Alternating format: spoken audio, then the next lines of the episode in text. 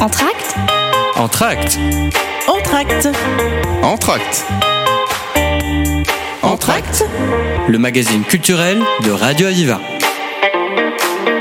Je reçois aujourd'hui Case Baker, directeur de l'Institut Jean Vigo. Baker, bonjour. Bonjour. Vous êtes venu nous parler de l'Institut. Est-ce que vous pouvez nous en dire quelques mots? Comment est-ce qu'il a été créé? Quelle est son histoire? Ah, c'est, en fait, c'est une longue histoire et assez originale aussi pour une cinémathèque, parce que normalement, une cinémathèque commence à partir d'une collection, mais l'Institut Jean Vigo euh, est né d'une, d'une série d'activités qui ont été organisées. D'abord, euh, le Ciné-Club Les Amis du Cinéma, euh, en, créé en 1962. Euh, ensuite, très vite, en 1965, le Festival Confrontation, une revue, Les Cahiers de la Cinémathèque à partir de 1971 et des colloques dans les années 80. Donc, euh, l'Institut Jean Vigo est en fait né d'un regroupement de ces activités-là. Et autour de ces activités, euh, ils ont commencé à collecter aussi beaucoup d'archives. Euh, et ces, ces, archives qui ont pris une telle importance, en effet, que bon, c'était normal de devenir une cinémathèque. Euh, et avec aussi une, une activité, un axe de, de, travail autour des collections de cinéma, d'affiches, de photos, de revues, de livres, etc. La collection, elle est, euh, elle est faite à partir des années 70 ou elle, elle date encore de plus tôt? De plus tôt, parce qu'il y a en, en, même temps aussi des dépôts de, de quelques-uns de, de, de, ses amis du cinéma, pour euh, le dire comme ça, qui ont déposé leur euh, leur collection, ce que eux avaient collecté euh, pour constituer ces collections qui sont, sont devenues les collections de l'Institut Jean Vigo. Donc ensuite, c'est surtout à travers les activités que ces, ces, collections se sont enrichies énormément. Donc là, aujourd'hui, avec notamment les collections d'affiches, avec 70 000 affiches, plus, on a une des, des, trois grandes collections d'affiches en France. Donc c'est une de nos, nos fiertés. mais en, ensuite, avec les collections films, notamment depuis une douzaine d'années, qu'on fait aussi une collecte de, de films amateurs euh, autour desquels euh, on organise beaucoup d'activités aussi, des projections, euh, des, des animations.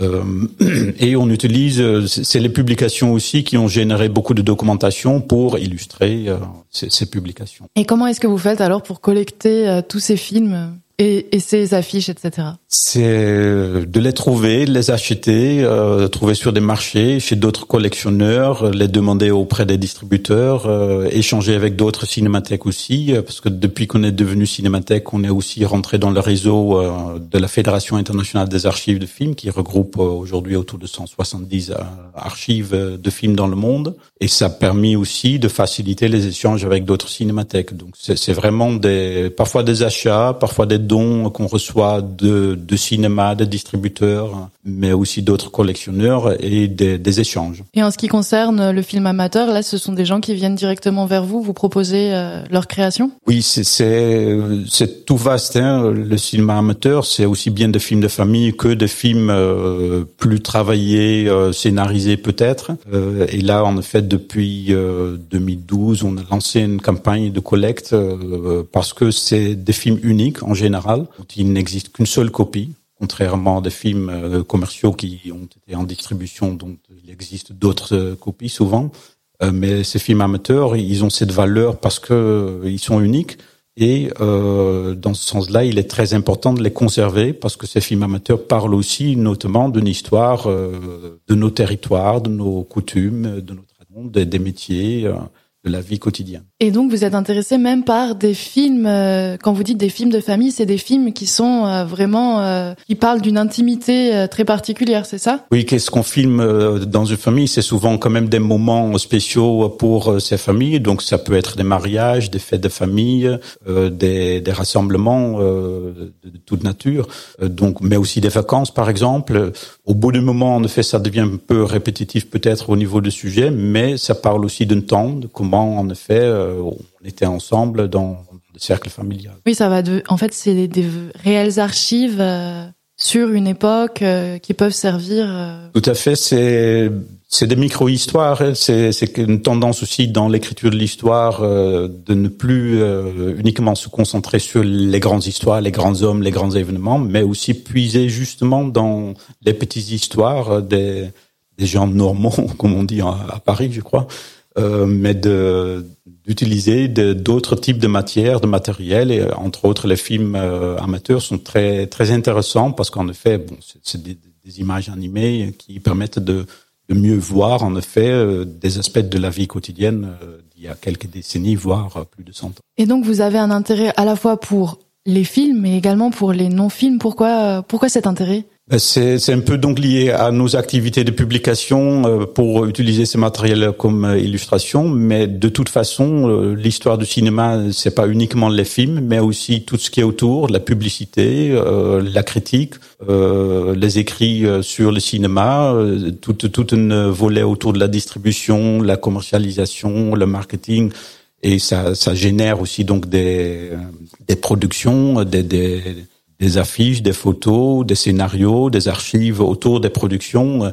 Donc c'est toute une panoplie en dehors des films même qui parlent aussi, qui sont des ressources très intéressantes pour euh, l'histoire du cinéma. Et quelles sont les missions alors, les missions, les valeurs de l'Institut Jean Vigo? Quelles sont les activités principales? C'est donc la collecte et la conservation de tout euh, matériel filmique et non filmique euh, lié au, au cinéma. C'est aussi bien sûr ne pas les garder pour les cacher pour le reste du monde, mais aussi pour les diffuser, pour l'exposer. donc on fait à partir de nos collection d'affiches, énormément d'expositions, de les utiliser, de les valoriser, euh, comme on dit, euh, par la programmation, par les publications, par les expositions. Et comment est-ce que les gens qui voient euh, à la fois les expositions et les films, quel intérêt ça suscite en eux? Qu'est-ce qu'ils ressentent de voir peut-être des des archives très anciennes, euh, de comprendre un peu mieux l'histoire du cinéma Oui, il y a ça. C'est un autre volet devenu très important dont je n'ai pas encore parlé. C'est nos actions pédagogiques en direction de jeunes publics, mais, mais pas que.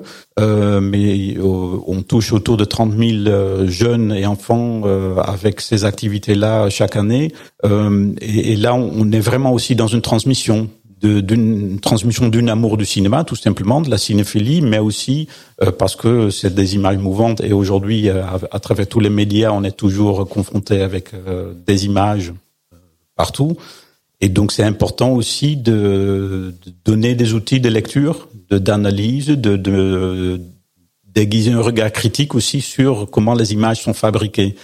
Et donc, pour nous, il y a, il y a plusieurs aspects. Il y a en effet cet élément euh, pédagogique, éducatif, d'analyse, de compréhension, de, de voir comment en effet on peut manipuler les images aussi, le réel bien sûr, mais aussi un, volet plutôt de transmission, de faire découvrir ou redécouvrir euh, des, des, histoires de, du cinéma, c'est-à-dire des films de l'histoire du cinéma euh, qu'on a peut-être un peu oublié, ou justement les grands classiques pour les revoir sur grand écran, parce que l'expérience du cinéma se passe dans une salle de cinéma et pas sur un téléphone portable. Donc c'est là aussi une passion à, à, transmettre pour le grand écran dans une salle de cinéma où l'expérience est très différente par rapport à un écran d'ordinateur ou une télévision. Donc vous proposez des projections de films à la fois pour des élèves de maternelle euh, jusqu'au lycée. Comment est-ce que ce public reçoit en fait euh, les projections que vous proposez, en sachant aussi qu'il y a des projections qui sont des films qui sont très anciens? Oui, c'est ce qui est intéressant avec le cinéma en fait, c'est tout le monde comprend un film euh, dans le sens qu'on n'a pas à apprendre le langage du cinéma pour comprendre en, tout cas les grandes lignes d'une histoire qui est présentée c'est dans ce sens-là qu'on peut aller plus en profondeur. Donc, on les accompagne, euh, ces élèves-là, ces jeunes, dans euh, comment, c'est pas comment regarder un film, mais comment on peut saisir certains éléments qui, qui nous échappent peut-être à un premier visionnement du film, mais qui euh, génèrent quand même inconsciemment du sens dans, dans le récit du film. Et j'entends souvent dire également qu'aujourd'hui, on est habitué à des images bien plus rapides. Est-ce que ça, c'est quelque chose que vous avez remarqué aussi? Oui, oui, c'est assez euh, assez importante, c'est ce changement de rythme quand on, compare des films d'il y a 40 ans, par exemple, seulement. Euh, avant, c'était encore plus lent euh, avec des films, des productions d'aujourd'hui. Il y a une influence de la télé, mais il y a une influence d'Internet aussi, je pense, une, façon de consommer l'image d'une autre façon. Donc le montage s'est accéléré avec le temps. Mais ça rend pas pour autant le public jeune imperméable à des films plus anciens et donc plus lents. Non, il y a, il y a une certaine impatience parfois, en effet, euh, mais ça dépend aussi beaucoup du film. Parce qu'il y a des très très vieux films qui génèrent toujours euh, des passions aussi auprès du jeune public. Donc c'est notre rôle aussi de les accompagner, de les introduire, de leur faire découvrir pourquoi le réalisateur a fait euh, montage de, de cette façon-là, pourquoi ces plans longs par exemple. Et il y a, y a des films très lents mais qui sont des, des chefs-d'œuvre. Et donc pour nous, c'est d'une part de faire rencontrer euh, les jeunes, mais aussi notre public général, de la diversité du cinéma et de leur faire découvrir et aussi peut-être apprécier. Mais bon, on va pas obliger bien sûr à quelqu'un d'aimer un film ou le détester. C'est à, chacun de, de cheminer euh, dans sa cinéphilie si on peut euh, poser ces graines-là. Merci Kess Baker pour ces éclaircissements. Nous nous retrouvons après une courte pause musicale. Retour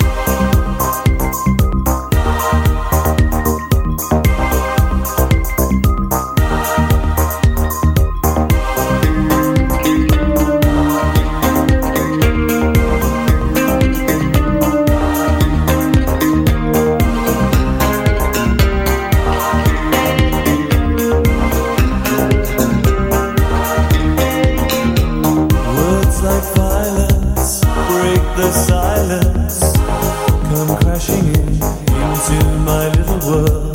Painful to me, it's right through me. Can't you understand?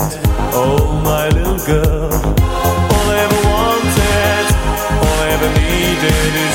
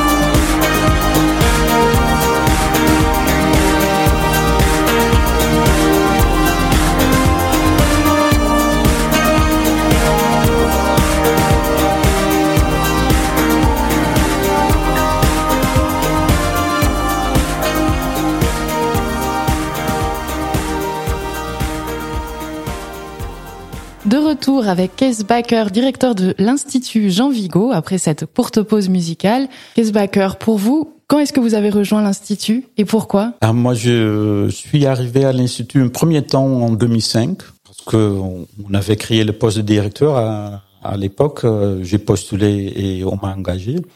Euh, ensuite, je suis parti euh, en 2013 pour travailler à la Cinémathèque de Toulouse et je suis revenu l'année dernière euh, pour euh, une période de transition, disons, euh, pour Comment est-ce que est-ce que vous pouvez nous parler un petit peu de la manière dont fonctionne l'institut? Alors c'est une association, loi 1901, donc on a un, conseil d'administration, un bureau, donc des bénévoles qui, depuis le départ, hein, depuis les premières activités, ont organisé les activités et qui sont toujours très actifs dans l'organisation de nos activités. Et ensuite, par parce que les activités ont pris de l'ampleur, euh, la charge du travail donc aussi, euh, il y a eu de plus en plus de salariés aussi. Euh, et maintenant, on, travaille entre salariés et bénévoles pour organiser toutes ces activités, donc la programmation hebdomadaire, le festival confrontation, les activités pédagogiques et tout le travail sur les collections qui est devenu très très importante. Et concernant alors, vous avez un festival Confrontation qui euh, qui a lieu chaque année. Est-ce que vous pouvez nous dire euh, quelques mots sur ce festival? Quand est-ce qu'il a été créé déjà? Oui, le festival Confrontation a été créé en, en 1965, donc c'est une des, des, vieux festivals en France, là aussi, euh, avec euh, une perspective assez euh, spécifique euh, comparée à d'autres festivals, et notamment c'est quelque chose qui caractérise beaucoup de nos activités, c'est ce focus en, sur les rapports entre l'histoire et le cinéma et la représentation de l'histoire par le cinéma. Donc Confrontation est un festival thématique, chaque année ça change. Euh, il n'y a pas de compétition. Euh, et les thématiques, ça peut être un pays, ça peut être une période de l'histoire, ça peut être, comme cette année, euh, ça va l'être autour de l'alimentation, la table, la restauration. Ça peut aller dans, dans des sens très divers et variés, mais toujours avec une approche qui est historique, sociétale et, et concernant la représentation par le cinéma de nos sociétés et de notre histoire. Et pourquoi ce terme confrontation? Ben, Justement, c'est pour confronter en effet l'histoire avec le cinéma et euh, les différentes façons dont une même histoire peut être représentée. Et ça, ça revient un peu à ce que je disais tout à l'heure. C'est aussi de faire, découvrir euh, aux spectateurs, euh, jeunes ou pas jeunes, que le cinéma fait des représentations qui peuvent parfois même se contredire mais une seule et même histoire peut avoir euh, différentes interprétations et notamment différentes approches artistiques aussi par le cinéma. Et comment est-ce que ce festival a évolué au cours du temps? Parce que j'imagine qu'il a évolué euh, depuis 1965. Pas tant que ça en fait. C'est resté euh, festival thématique avec beaucoup de rencontres. Peut-être c'est le volume des rencontres et des débats ont changé, ont diminué un petit peu par rapport aux premières années, dans, dans les années 60-70. Là, je ne parle pas d'expérience, mais de témoignages.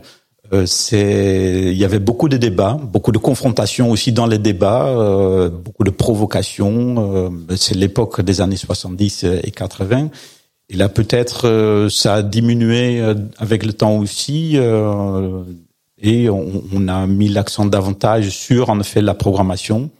Euh, mais toujours avec des rencontres avec des invités euh, pour animer des débats, de, de faire des rencontres et enrichir ainsi euh, aussi l'expérience du public. Et ce festival, il a une place particulière, non, dans cette région, dans ce département, il y en a peu dans le genre? Euh, C'est le seul dans, dans la région. Il y a le festival Pessac à Bordeaux, à, à côté de Bordeaux, qui est un festival d'histoire aussi, mais, mais eux, ils sont plus sur, en effet, la représentation de l'histoire, euh, où notre entrer en la matière un peu plus large, je pense.